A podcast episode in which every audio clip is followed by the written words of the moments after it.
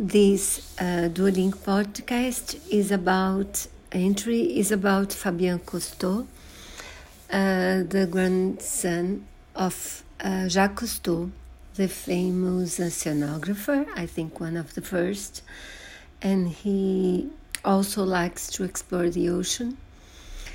And he decided once to better study that to study better the sharks which uh, which were the his passion. He decides to construct a submarine that looked like a shark. And that's what this podcast entry is about. I thought it's very interesting, and I'm starting to uh, follow him on Facebook too. I hope you do the same.